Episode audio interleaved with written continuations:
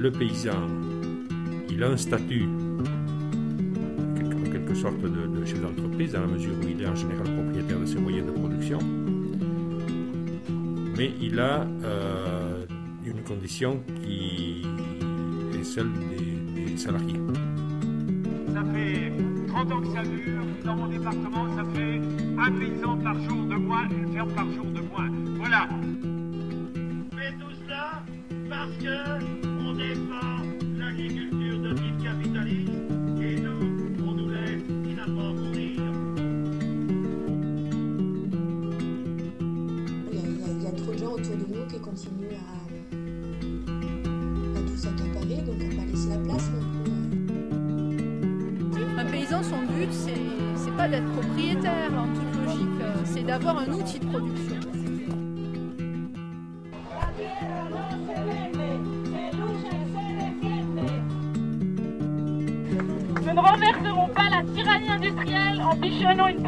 Bio arrosée par les pluies nucléaires, mais en transformant radicalement les rapports sociaux, en démantelant les machineries économiques, industrielles et de contrôle social. Des gens qui se déclarent paysans la tête Les paysannes et paysans dans la lutte des classes. Vous êtes à l'écoute de Radio Canu et Radio Dragon et c'est l'heure des paysannes et paysans dans la lutte des classes comme tous les 15 jours. Euh, au programme aujourd'hui. D'abord la seconde partie euh, de, euh, de la discussion avec des bergères et bergers qui s'organisent autour de leurs conditions de travail. La première partie avait été diffusée il y a deux semaines et on peut la retrouver sur le blog. voilà, ensuite on va écouter un montage aussi autour de l'international boulangère mobile et notamment de l'école mobile de boulangerie, euh, qu'on va, on, écoutera un peu ce que c'est ce projet et de quoi ça traite. Et puis enfin, en fin d'émission, on écoutera un petit euh, montage présentation de la lutte des sucs, euh, donc qui est une lutte contre le bétonnage de terre entre Saint-Étienne et Le Puy. pour une extension de la nationale. voilà, donc des gens qui s'organisent depuis plusieurs mois maintenant pour lutter contre ce projet. Euh, voilà pour le programme, donc on va commencer tout de suite avec la seconde partie euh, de cette discussion avec des bergères et bergers qui s'organisent. Et euh, bah, cette fois-ci, c'est plus autour des questions justement d'organisation collective, des exemples un peu passés et puis de ce que ce groupe essaye de mettre en place. Bonne écoute. Quand on s'est retrouvé, c'est la première chose qui, qui s'est passé, c'est que tout le monde avait beaucoup, beaucoup, beaucoup d'histoires et on a, on a commencé par échanger beaucoup, beaucoup d'histoires et tout ce qui nous était, arrivé et c'était assez riche de se rendre, de justement briser cette solitude et de se rendre compte que les choses elles étaient partagées et aussi de pouvoir partager les différentes manières dont on avait réagi, tout, toutes les petites choses d'autodéfense qu'on avait mis en place. Une fois qu'on a réussi à lâcher toutes ces histoires, on s'est un peu posé la question de, ben voilà, on a envie de continuer ce métier parce qu'on l'aime, et, mais on n'a pas envie de continuer comme ça. Et du coup, qu'est-ce qu'on fait? Comment on lutte? On a essayé de chercher un petit peu ce qui existait, et il n'existe pas rien. Il existe euh, une association de bergers, par exemple, qui est assez ancienne, qui, existe depuis 40 ans, je, crois, qui s'appelle la BASP, qui se bat pas spécifiquement sur les conditions de travail, mais qui s'est engagé sur la convention collective et qui a permis à beaucoup de, bergers de se retrouver et d'échanger, et que c'est déjà important. Il existe un syndicat de bergers dans l'Ariège, avec lequel on essaye euh, d'être en contact et de, de comprendre ce qu'ils ont fait. Et il a existé aussi à un moment donné un syndicat de bergers dans l'Isère, qui a été assez éphémère et qui a lutté sur un point assez particulier qui est pas quelque chose sur lequel on s'est forcément retrouvé ou qu'on a beaucoup discuté ici. Et à partir de, de ce constat de qu'est-ce qui existe, on a essayé d'imaginer qu'est-ce qu'on aimerait qu'il existe. Du coup, euh, lors de nos rencontres, là aujourd'hui c'est la cinquième, euh, on a écrit euh, différents documents qu'on a partagés euh, par exemple, sur un stand, lors d'une foire agricole. donc sur ce stand, on, a déposé un guide juridique d'autodéfense des bergers et bergères. Euh, il y avait des lettres, des lettres ouvertes qui s'adressaient autant aux bergers qu'aux éleveurs et euh, des anecdotes. Lors des rencontres, en fait, on partage beaucoup nos expériences. Donc déjà, on crée un soutien entre nous au sein du groupe, mais aussi euh, on aimerait continuer en fait de, créer des documents d'information à partager entre bergers et bergères, par exemple, euh, juste collecter des infos euh, autour de l'administration qui concerne les chiens de protection, ça c'est un exemple, mais il peut y avoir d'autres choses. En fait, on est un groupe assez informel. Et à la fin de chacun des documents qu'on partage, alors que ce soit sur un stand à une foire ou par mail, ou à la fin de chacun de ces documents, on a une adresse mail qui permet euh, bah, à ceux qui sont intéressés de nous contacter. Donc l'adresse mail c'est postmouton@riseup.net. Postmouton donc c'est avec un e à la fin de poste. Bah, on croit dans la force collective, du coup plus on sera nombreux, plus on sera fort et l'idée c'est d'essayer de se regrouper autour de ces questions de droit du travail et d'être euh, le plus possible pour y réfléchir et, en faire quelque chose. Et du coup pas hésiter à, nous contacter et qu'on puisse faire des choses ensemble. Euh, pour revenir sur ce qui, ce qui a été fait jusque-là, il y a ce guide juridique avec l'idée que justement dans notre isolement et dans nos diverses euh, mésaventures, souvent on a eu des problèmes, on n'a pas su quoi faire face à ces problèmes. Et quand ces problèmes sont devenus graves et que s'est posé la question de quitter nos postes de travail, et ben on savait pas comment faire. Et on savait pas ce que ça impliquait. Et ça faisait d'autant plus peur. Et l'idée c'était d'écrire ce guide avec euh, des aspects aussi comment on charge du travail, c'est quoi les qu'est-ce qu'on a qu'est-ce qu'on est en droit de demander, qu'est-ce qu'on de se donner des outils de négociation, de se donner des outils une fois qu'on est sur place et qu'il y a des problèmes, comment on fait face à ces problèmes et des outils juridiques de si si les problèmes deviennent vraiment graves et qu'il faut partir, si on veut que les éleveurs n'aient pas d'impunité face à ces problèmes et les envoyer au prud'homme, euh, comment on fait, comment ça se passe? Et vraiment, le constat, c'était qu'on n'avait pas ces connaissances-là. Et le fait d'avoir un guide, c'est quelque chose qui se distribue, qui se laisse traîner dans les cabanes, qui passe de main en main et qui permet de laisser ces, ces informations accessibles à tous. Il y a l'envie, en fait, de s'informer euh, un peu collectivement parce que c'est aussi un métier où on se forme beaucoup sur le tas. On n'a pas tous des formations agricoles. Du coup, euh, ça fait que les informations comme justement euh, toutes, ces, toutes ces relations aux subventions, aux primes, euh, ne serait-ce que même les soins, le dressage des, des chiens, ce sont des, des choses qu'on apprend sur le tas et qu'on n'a pas tous euh, le temps, l'argent et l'envie aussi de se lancer dans des formations qui sont plus ou moins longues et qui sont aussi géographiquement aussi très dispersées. Qu'en plus ces formations, elles sont souvent accessibles aux éleveurs qui, eux, sont. En fait, c'est. Ils sont, eux aussi sont, sont, subventionnés pour ces formations-là, alors que nous, en tant que salariés, on ne l'est pas forcément. Et donc, l'objectif, c'est aussi de, de se faire passer des connaissances et de, partager ces connaissances-là, en fait, pour, euh, pour comprendre un peu mieux euh, juste euh, ce qu'on vit, en fait, au quotidien. Oui, du coup, pour revenir sur l'ABASP, l'association des bergères et bergers des Alpes du Sud, Provence. Ben, elle propose aussi pas mal de, de formations, de, de, de, rencontres, de formations. Enfin, ça, ça existe aussi. Ça ne veut pas dire qu'il ne faut pas multiplier ça.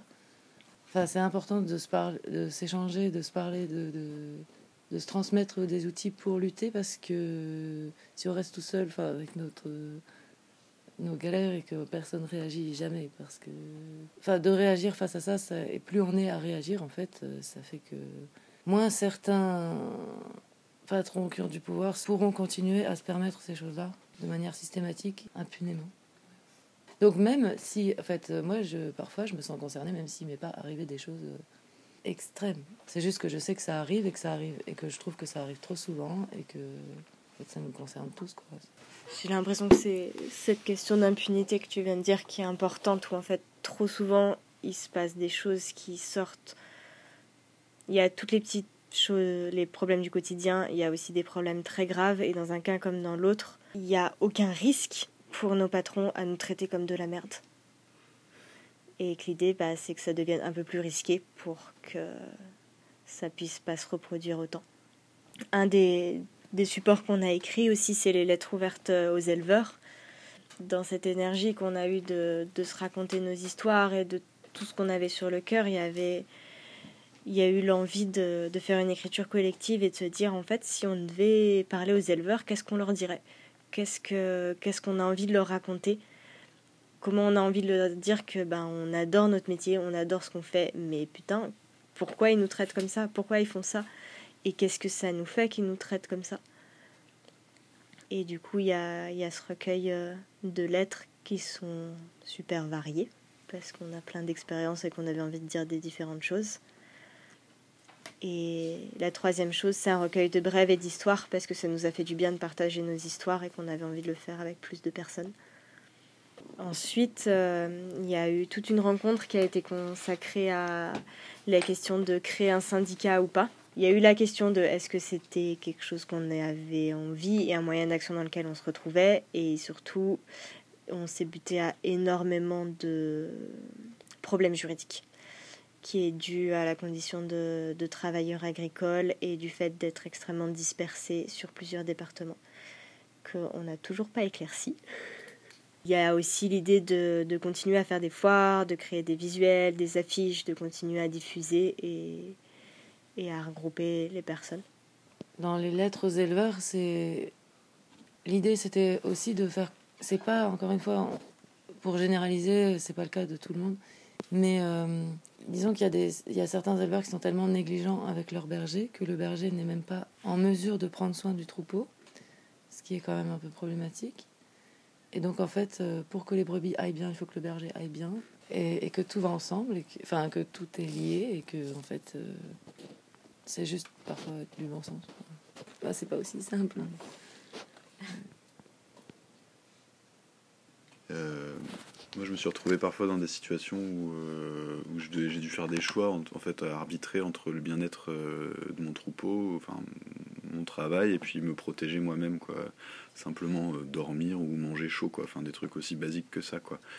C'est des décisions qu'on ne devrait pas avoir à prendre dans un système qui est, qui est bien géré, quoi. On dirait que c'est un des métiers dans lequel euh, les, les, le droit du travail est le moins respecté.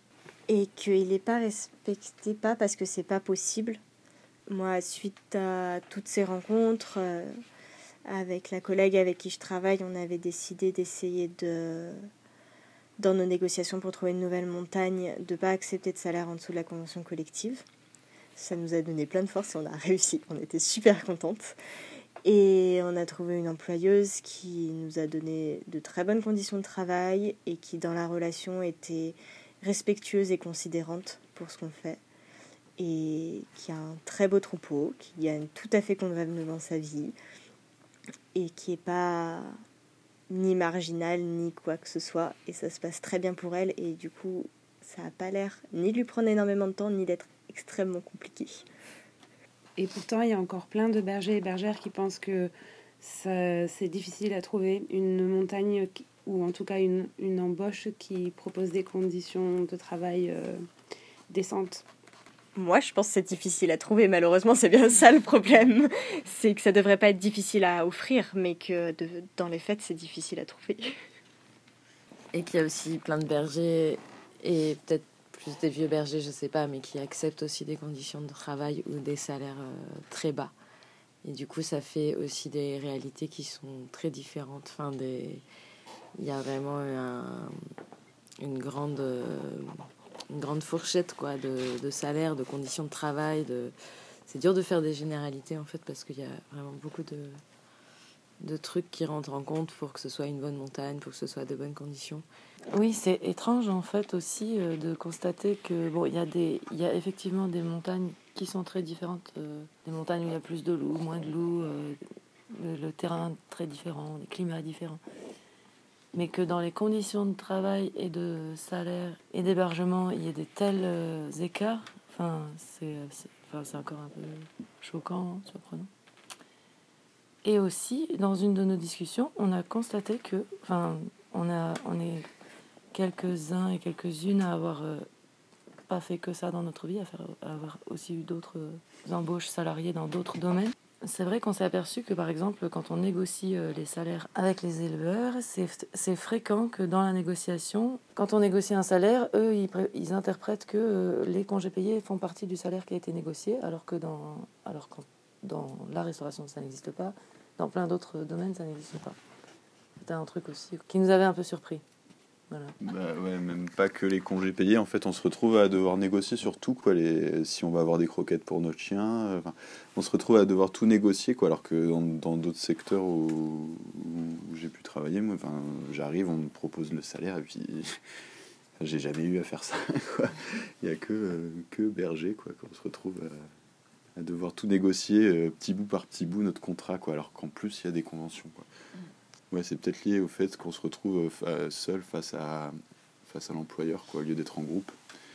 Si, dès qu'on se retrouve ensemble, et eh ben ouais, on arrive à, à comparer nos, salaires, euh, nos conditions, et puis oui, on se rend compte, euh, on essaye d'égaliser par le haut, mais ça reste à nous de négocier quoi, à chaque fois, individuellement. Donc l'intérêt d'un syndicat serait peut-être d'arriver justement à négocier collectivement et à, à faire arriver à généraliser quoi l'application de la convention quoi il faut qu'on arrive toujours à faire la différence quand on révèle les galères euh, du métier de berger et bergère. Faire la différence entre les galères qui sont propres euh, au taf, comme par exemple être sous un orage, euh, devoir se lever à 2h du mat pour rentrer les brebis parce que des loups sont venus attaquer. voilà, il y a des galères qui sont propres au métier comme ça qu'on accepte et qu'on elles font partie de, des choses avec lesquelles on, on est prêt à, à vivre ça.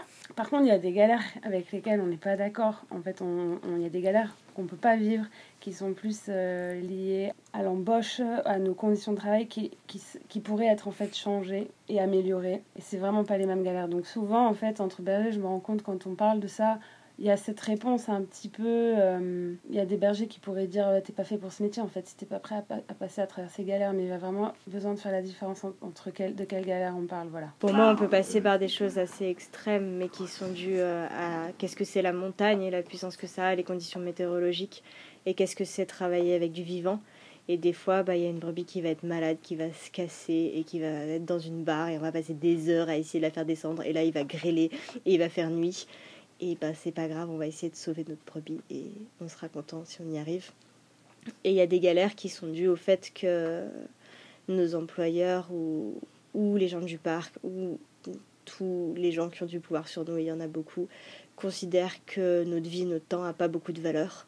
Et que du coup, bah, ça, c'est pas vraiment la peine euh, de mettre de l'argent et du temps dans le fait de nous passer des choses qui sont pas obligatoires on avait envie de lire quelques-unes des brèves parce que ça faisait partie de plein de petites histoires qu'on avait envie de partager. Il y a un éleveur en croc qui a restauré la bergerie pour les brebis, mais pas la cabane pour le berger. Un éleveur rigole et me fait une petite blague. Il me propose de passer au couloir de tri derrière la dernière brebis pour voir si moi aussi j'ai de la pousse. La mamelle gonflée.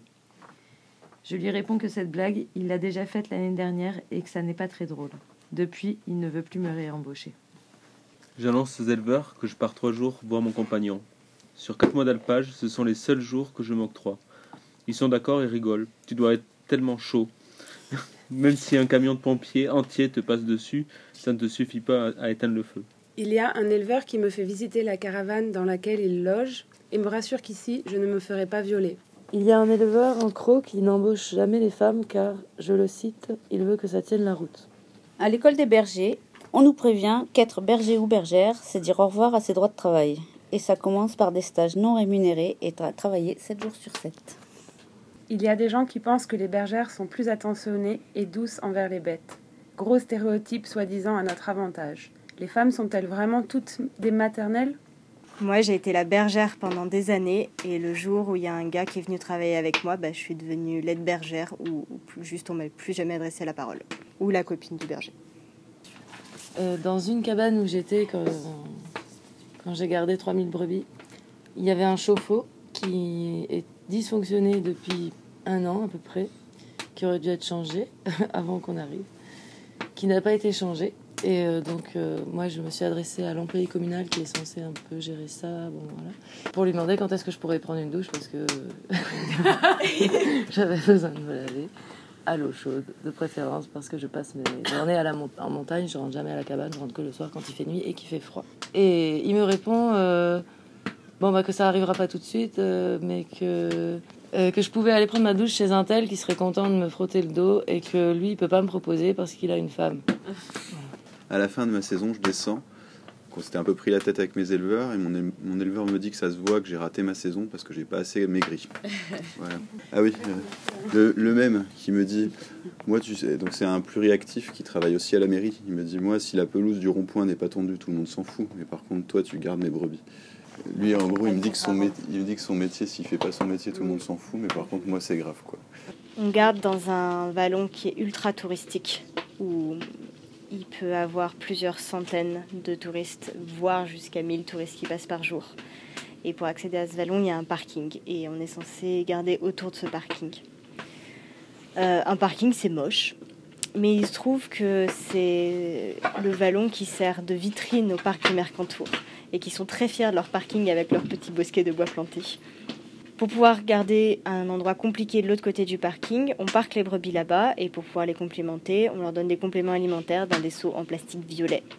Un jour, on garde et il y a un garde du parc qui nous arrive en nous hurlant dessus, en nous insultant, parce que les seaux violets à côté du parking, c'est moche, alors que le parking, c'est pas moche. Mon éleveur ne me regarde pas. Quand il parle, il se réfère, il se réfère au mec à côté de moi. Je suis la bergère, lui l'aide berger. Je passe les mois de juin et d'octobre dans ma cabane du bas. La cabane, elle est au milieu du parking du village, parce que le village, lui, est interdit aux voitures. Les touristes se garent tout autour et regardent toujours par la minuscule fenêtre. Et le toit de la cabane abrite aussi le transformateur électrique du village. Moi, j'ai pas l'électricité. Je travaille pour le même éleveur depuis des années et je n'ai jamais été augmentée.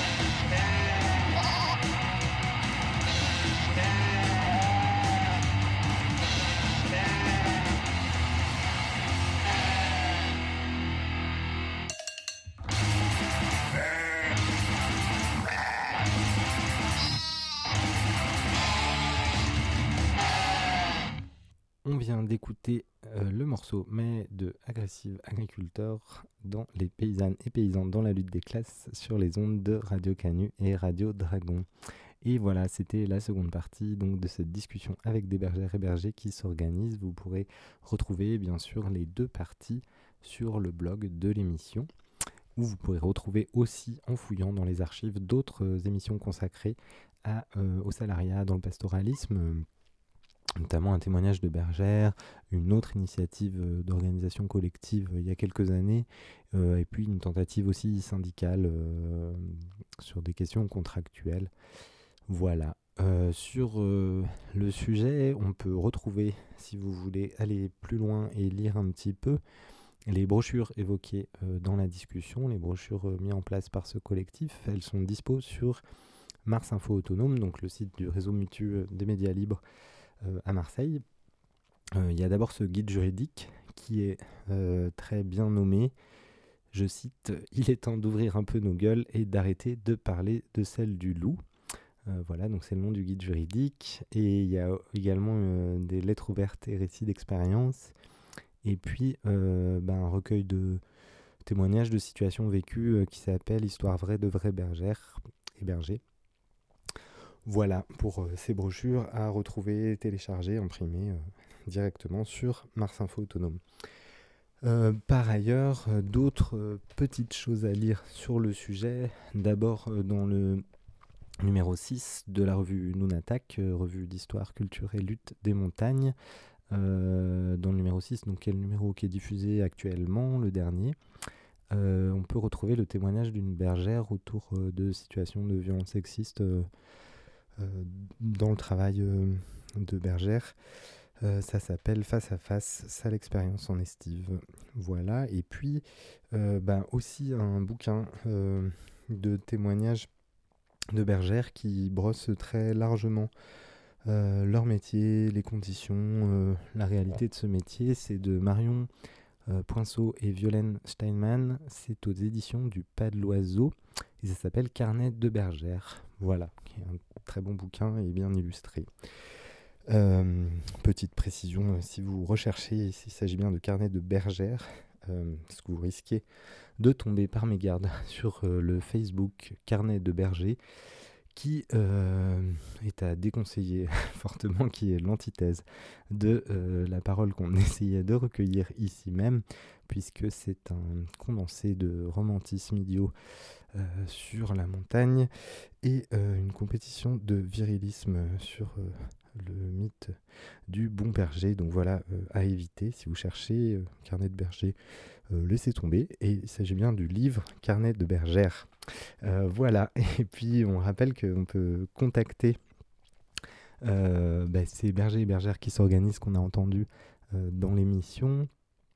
Euh, Il y a une adresse mail, c'est post-mouton, donc P-O-S-T-E, mouton, tout attaché, et c'est riseup.net. Voilà pour euh, ce- ce- cette question du salariat dans le pastoralisme, et on va passer maintenant à euh, l'international boulangère mobile, l'IBM, et ce projet d'auto-formation collective d'école de boulangerie mobile. Donc on écoute ça tout de suite.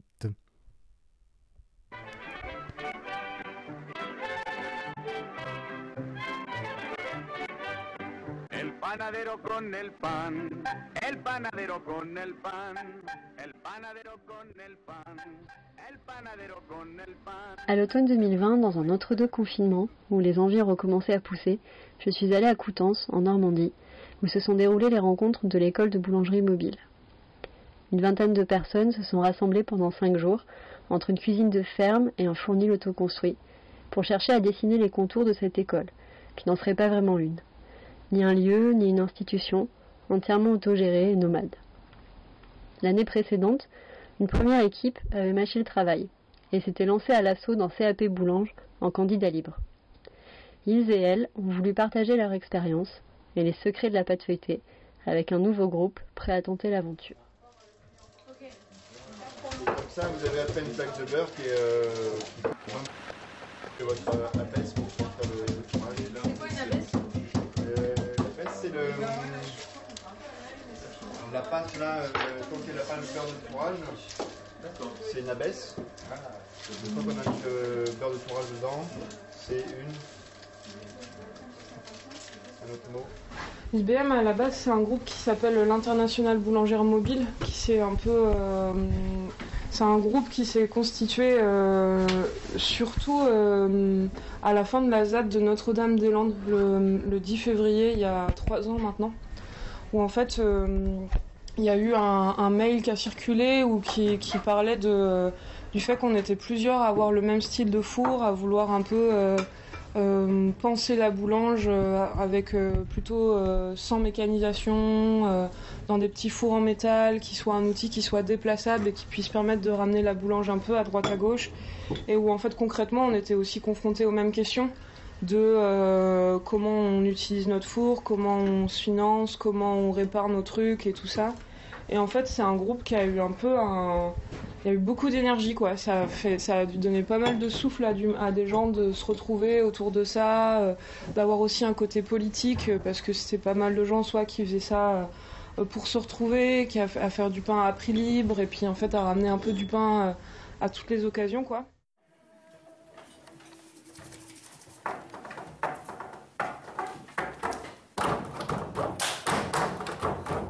Comment s'est montée cette école de boulange Donc ça s'est monté à Montreuil là principalement pendant cette rencontre de, cantine. C'est un peu le moment formel où on s'est retrouvé à beaucoup de gens à discuter de ça.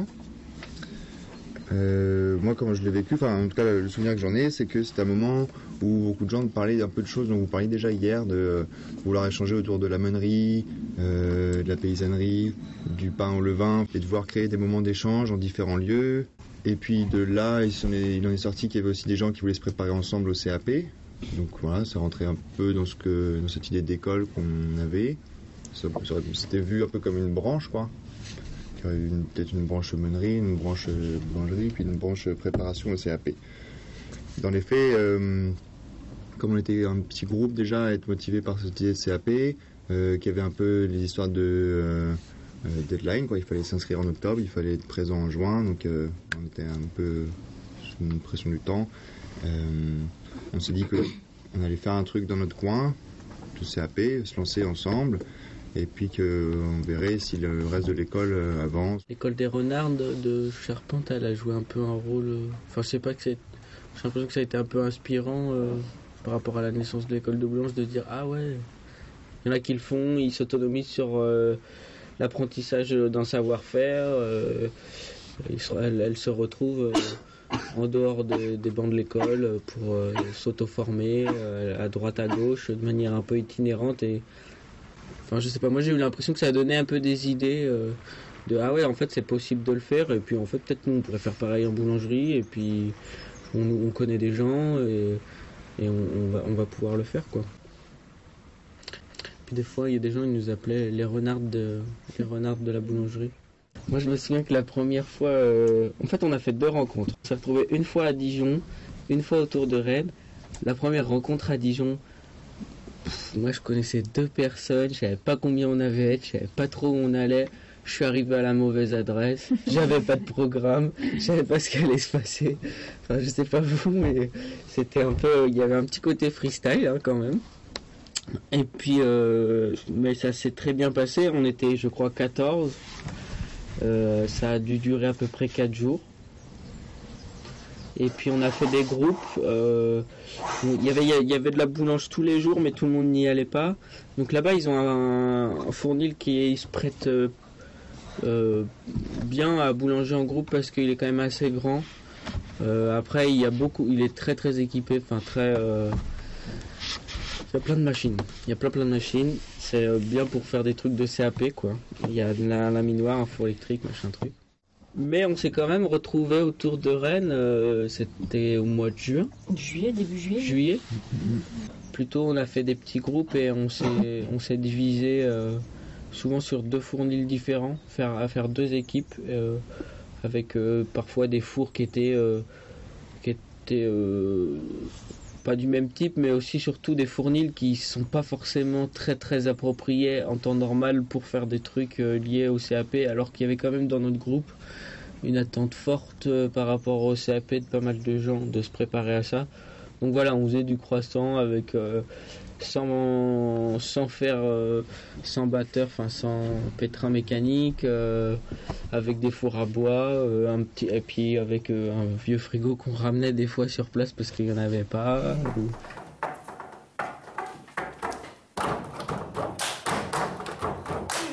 Et du coup, moi, je vais juste parler de mon cas individuel qui est un peu différent de celui euh, des autres personnes de la formation.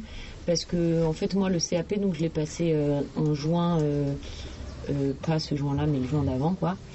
Et, et en fait, je l'ai passé avec mon, en même temps que mon BPREA, paysanne boulangère, parce qu'on avait une journée à peu près tous les 15 jours à Liforme, qui est le, le, centre, enfin là où se forment les personnes qui passent euh, le CAP boulangerie, et puis euh, euh, tous les métiers de l'artisanat, enfin il y a plein de trucs autour de l'alimentation.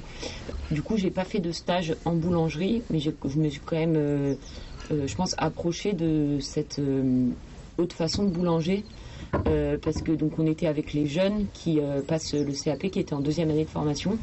On était mélangés, nous on était les adultes et euh, c'est comme ça que nous appelait le prof. Et, euh, donc on était avec euh, les jeunes qui passaient le CAP, donc on était en tout, je pense, peut-être une petite quinzaine quoi, dans le labo, un truc comme ça.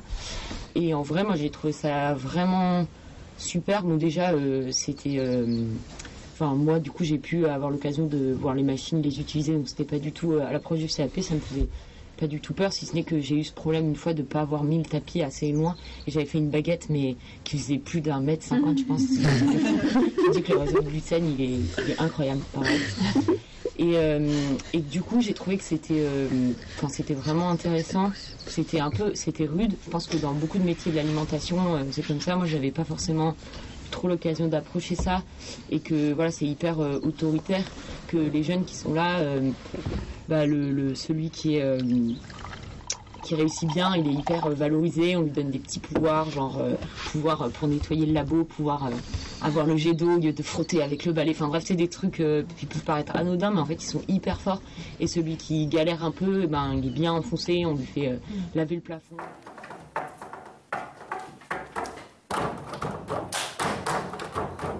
Moi j'ai trouvé ça quand même intéressant d'aller se confronter euh, un autre milieu que la boulange qu'on a l'habitude de côtoyer, en termes de ce que ça veut dire de rythme de travail, de réalité de vie, euh, de rapport aux gens aussi. euh. Quand on t'apprend dessus. Là, ça va comme ça, là, par exemple. Ouais, ouais. Quand le rouleau est tapé dessus, ça va assez vite.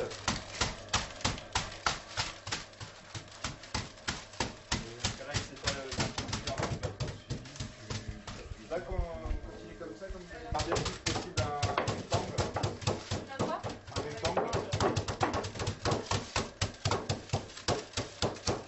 Et après, quand il commence à être bien étalé, moi, ce que je peux proposer, c'est de. Là, quand. C'était au matin, un matin où je me réveillais dans un festival et puis euh, il y avait Paul qui était là, tu en train de sortir son pain du four avec son four euh, mobile et j'étais waouh, quoi, c'était un peu, euh, j'étais waouh, c'est trop bien ça. A quelque chose dans lequel euh, je me retrouvais plus que cette grosse machine qui, peut être une boulangerie. ou- Il m'avait expliqué qu'il bah là il était dans une sorte de- dans un festival et tout qui participait, euh, il est allé à Sangat, je crois, à des- dans des, euh, plein de lieux où c'est- quoi, il y avait un aspect euh, politique aussi à faire du pain. Et euh, bah, ça, ça me faisait écho, quoi, tout ça. Du coup, on attend d'avoir. De toute façon, ils peuvent pousser. Ouais, ça peut Ça peut pousser. hein.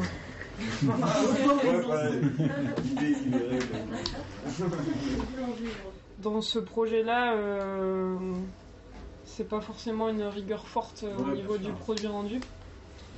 Et je crois que plus globalement aussi dans la boulange, il y a quand même un truc que je trouve assez euh, chaleureux et dans, le, dans la transmission et aussi dans le fait que c'est euh, un truc qui parle à pas mal de gens et en fait, je crois que ça me plaît en fait de créer des espaces où les gens apprennent ensemble et se retrouvent sur un truc qu'ils ont, qu'ils côtoient soit en en mangeant, soit en ayant un moment dans leur vie euh, pris le temps un peu de, de s'intéresser à ça quoi. Et du coup, euh, ça c'était un peu pour peut-être expliquer euh, qu'est-ce qui me motivait. J'ai aucunement ces trucs-là de jugement de valeur sur ma capacité à faire et du coup je trouve ça hyper important comme cadre d'apprentissage.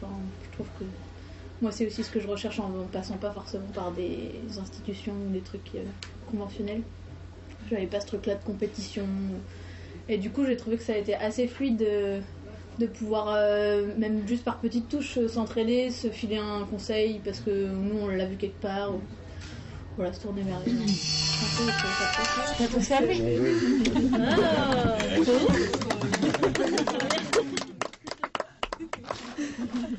Et voilà, c'est du direct. Comme quoi, je pense que vous pouvez tous l'avoir.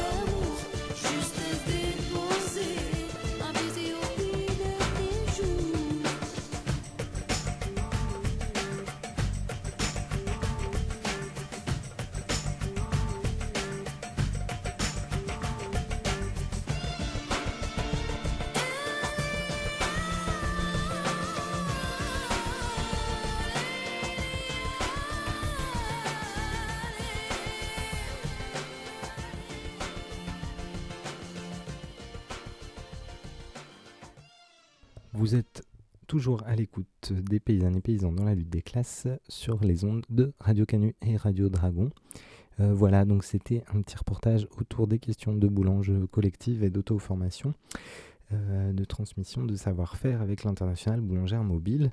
Euh, sur le même sujet, on ne désespère pas, promis, ça va se faire un jour ou l'autre, bientôt, de proposer ici même dans cette émission une, une discussion autour de l'ouvrage qui traite aussi de céréales, de semences paysannes, de meunerie et de pain qui s'appelle Notre pain est politique euh, euh, du groupe Blé de, de l'Ardéar avec Mathieu Brier qui est paru aux éditions de la dernière lettre.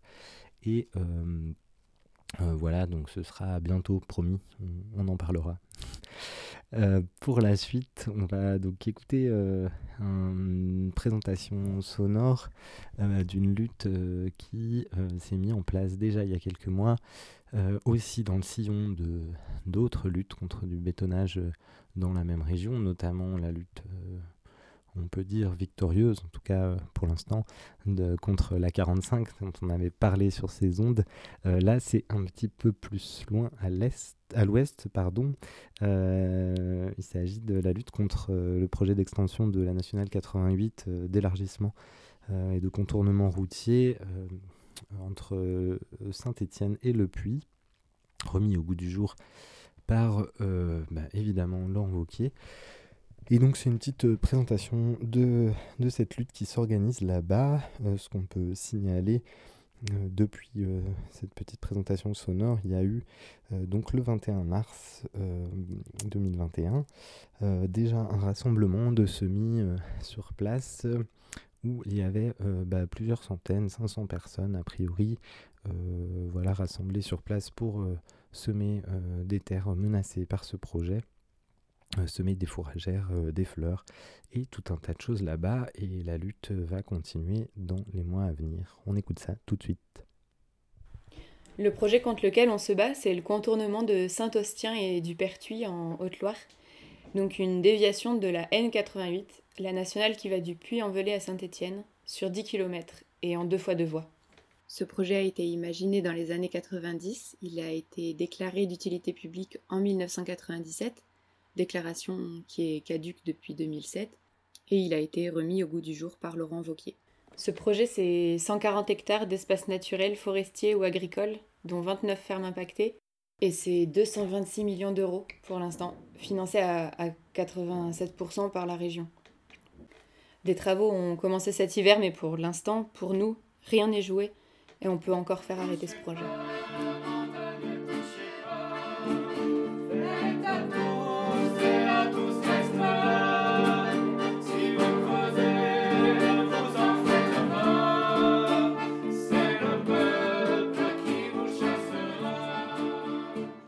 Au niveau écologique, c'est 16 habitats d'intérêt communautaire qui vont être impactés. Ça représente plus de 100 espèces protégées. Cela va aussi entraîner le déplacement de plusieurs cours d'eau, euh, détruire des zones humides et la route euh, passerait à travers un périmètre euh, rapproché de captage des eaux potables. Par ailleurs, une telle infrastructure, ça nécessite beaucoup de déblais et remblais. Et 13 de ce qu'ils appellent ouvrages d'art sont prévus, donc des viaducs, tunnels, ponts. Le paysage des sucs, qui est bien apprécié par, par les habitants et les gens de passage, va en pâtir. C'est un projet qui date de plus de 23 ans. Maintenant, on a un contexte de réchauffement climatique, on a un contexte de perte de biodiversité, on a un objectif de zéro artificialisation des sols, et il n'y a aucune alternative qui a été étudiée qui respecte ce contexte, sachant qu'effectivement, les conditions de vie des riverains doivent être améliorées sur cette RN88. On est tous conscients, on la connaît, on s'imagine bien comment, euh, je veux les difficultés des habitants du Pertuis de Saint-Austin. Les arguments avancés pour ce projet sont effectivement la diminution des nuisances pour les communes de, Saint-Ostien et, du Pertuis, qui sont actuellement traversées par la nationale. Mais en fait, euh, l'augmentation de la longueur de la voie et l'augmentation de la vitesse, ça va augmenter la pollution de l'air et les nuisances sonores pour les hameaux euh, qui sont à proximité de cette nouvelle voie. Et il y a aussi un argument de gain de temps.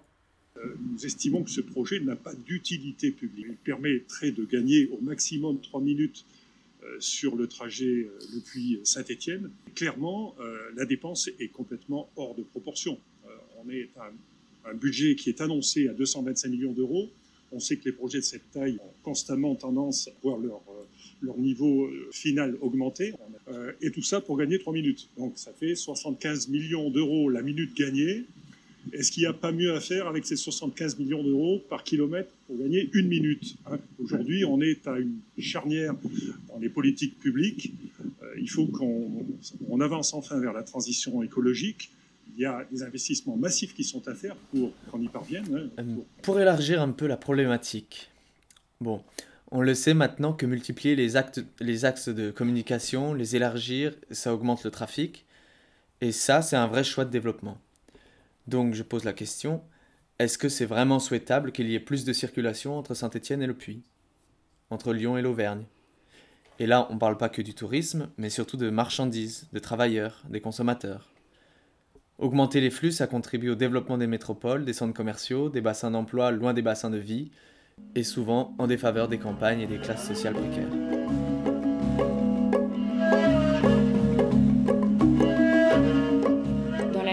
Les assauts environnementalistes et quelques personnes issues de partis politiques qui luttent plutôt sur le terrain du juridique. Ils ont récemment posé un référé et des recours. Et en parallèle, il y a le collectif de la lutte des sucs, qui s'est créé il y a huit mois, qui est un collectif éclectique, euh, qui rassemble une trentaine d'individus qui s'organisent contre le projet de différentes manières, avec différents, différentes méthodes d'action. Les assos environnementalistes euh, sont présentes depuis le début pour faire de la sensibilisation, participer aux enquêtes publiques, rencontrer les élus, etc. Mais euh, en voyant Laurent Wauquiez euh, qui était dans les starting blocks, la lutte a dû prendre une, nouvelle ampleur. Et ça, c'était le 17 juin dernier, il y a eu un appel national contre la réintoxication du monde. Et pour cette occasion, une manif organisée au Pertuis. Suite à laquelle s'est constitué le collectif de la, lutte des sucs. Depuis, il y a eu plusieurs actions, notamment de la sensibilisation des agriculteurs et des propriétaires de terrain, car ils avaient tous reçu des injonctions à vendre par courrier. Comme il n'y a pas de déclaration d'uti- d'utilité publique, ils ne peuvent pas exproprier. Et du coup, ils doivent convaincre les propriétaires de vendre de leur propre chef. Et, et nous, euh, on essaie de les convaincre du contraire. Le préfet de Haute-Loire a signé un arrêté autorisant ce projet le 28 octobre 2020. Alors que les travaux ont commencé depuis début janvier, les quatre associations FNE Auvergne-Rhône-Alpes, FNE Haute-Loire, l'Association des usagers des transports d'Auvergne et SOS Loire Vivante ont déposé ce jeudi 28 janvier deux recours devant le tribunal administratif de Clermont-Ferrand. Euh, dans, les recours qu'on a fait, il y a le recours de fond global sur le projet, mais qui va être étudié dans six mois, un an, deux ans, trois ans. Et puis en même temps, on a déposé un référé, euh, suspension des travaux, donc euh, hier, hein, euh, pour que les travaux soient arrêtés. Mais là, c'est au juge de décider s'il a suffisamment de doutes par rapport à l'arrêté pour suspendre les travaux jusqu'à ce que l'arrêté, jusqu'à ce que le recours sur le fond soit étudié. Ils ont commencé par moins 5 le jour, moins 10 la nuit, alors que les mesures du préfet prévoient pas de destruction d'arbres en dessous de 5 degrés. Les zones fragiles doivent être balisées, elles ne l'avaient pas été.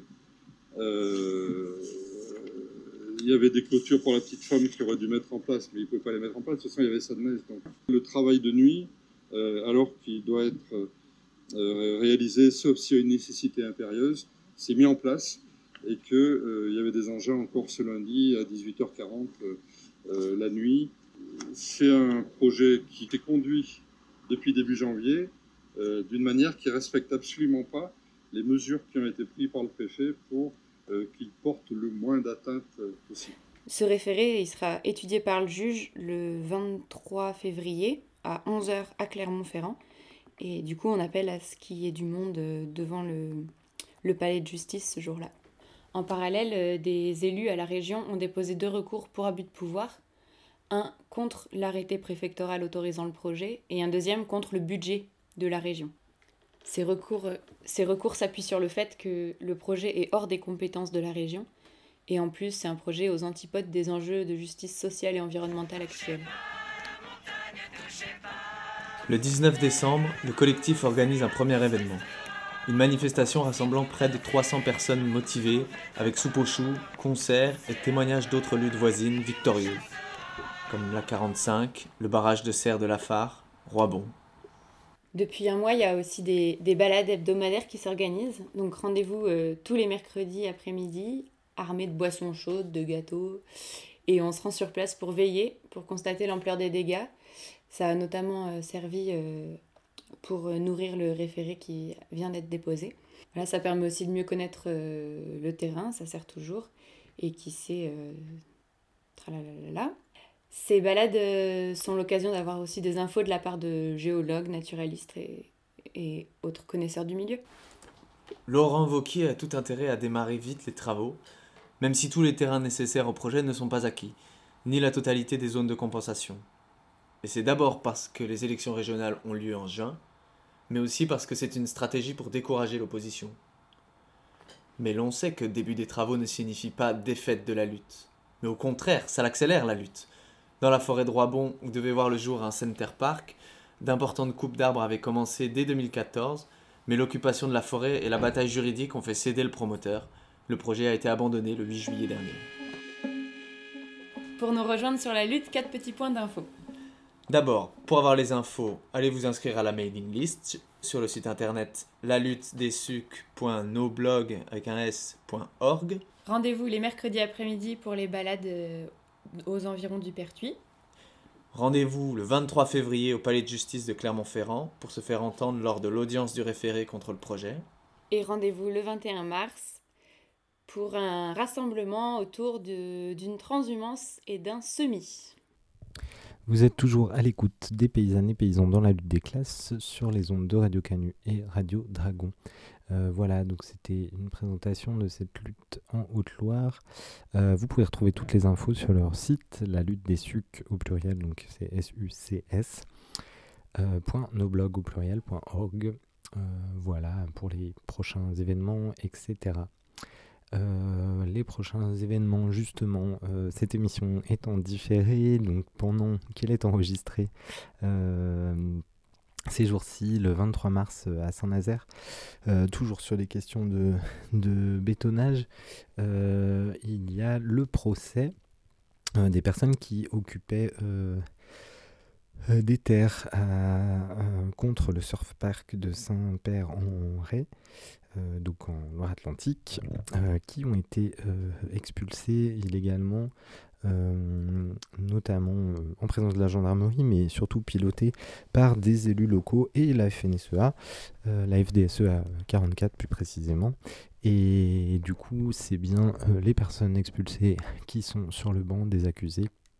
Voilà, donc le procès le 23 mars, on, donnera des nouvelles prochainement.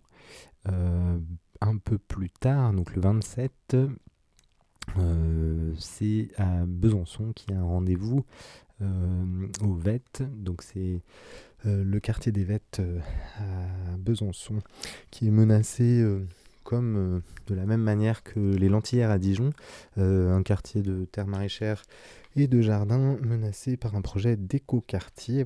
Et donc il y a un grand rassemblement à l'appel de tout un tas de gens, c'est le 27 mars à 11h. voilà, ça se passe à Besançon. Et puis, euh, quelques petites infos pour terminer. Euh, pareil, ces jours-ci, euh, pendant que l'émission est enregistrée, il y a des menaces d'expulsion du côté de la Suisse romande. C'est la ZAD de la colline qu'on avait évoqué ici même, qui est donc un espace occupé contre un projet de carrière de Holcim. Holcim, pour rappel, c'est le groupe Holcim Lafarge. Euh, donc un très gros groupe de bétonneurs qui euh, sont notamment connus pour avoir euh, collaboré avec Daesh par exemple, ou d'autres choses encore. Et donc là, il y a des gens qui occupent dans le canton de Vaud une zone menacée par une carrière et l'évacuation est prévue là pour fin mars. voilà, donc il y a un appel à rejoindre la lutte et à soutenir la lutte aussi à distance. Voilà pour euh, ces infos. On reparlera euh, dans les prochaines émissions du 17 avril qui s'approche, la journée internationale des luttes paysannes. Et on entendra aussi d'autres entretiens, témoignages et reportages dans les prochaines émissions. On en profite pour euh, remercier les personnes qui ont fait ces petits montages sur la lutte des sucres et sur l'international boulangère mobile. Merci beaucoup et on remercie bien sûr euh, toutes les personnes qui ont participé à cette euh, longue table ronde euh, autour de la condition de travail des bergères et bergers et on les salue. Et euh, ben, on rappelle, avant de se quitter, qu'il est possible euh, de réécouter les émissions sur le blog, qu'il est aussi euh, possible et bienvenu de nous faire des retours par mail à lutte paysanne, tout attaché au pluriel, riseup, net. voilà, tout retour, critique, proposition et suggestion. Euh, bonne suite à l'écoute des programmes de Radio Canu, Radio Dragon et d'autres radios qui nous rediffusent et qu'on remercie également. Et on se retrouve dans 15 jours.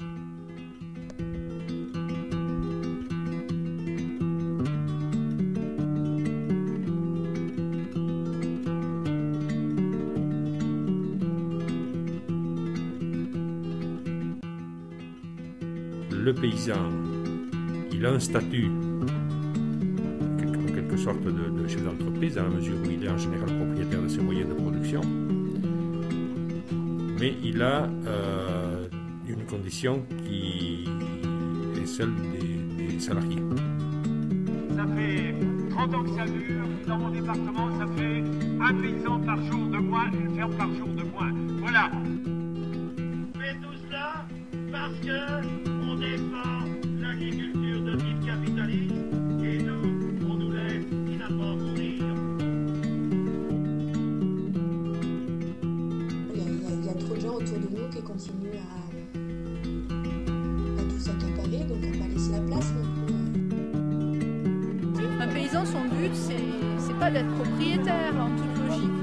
d'avoir un outil de production.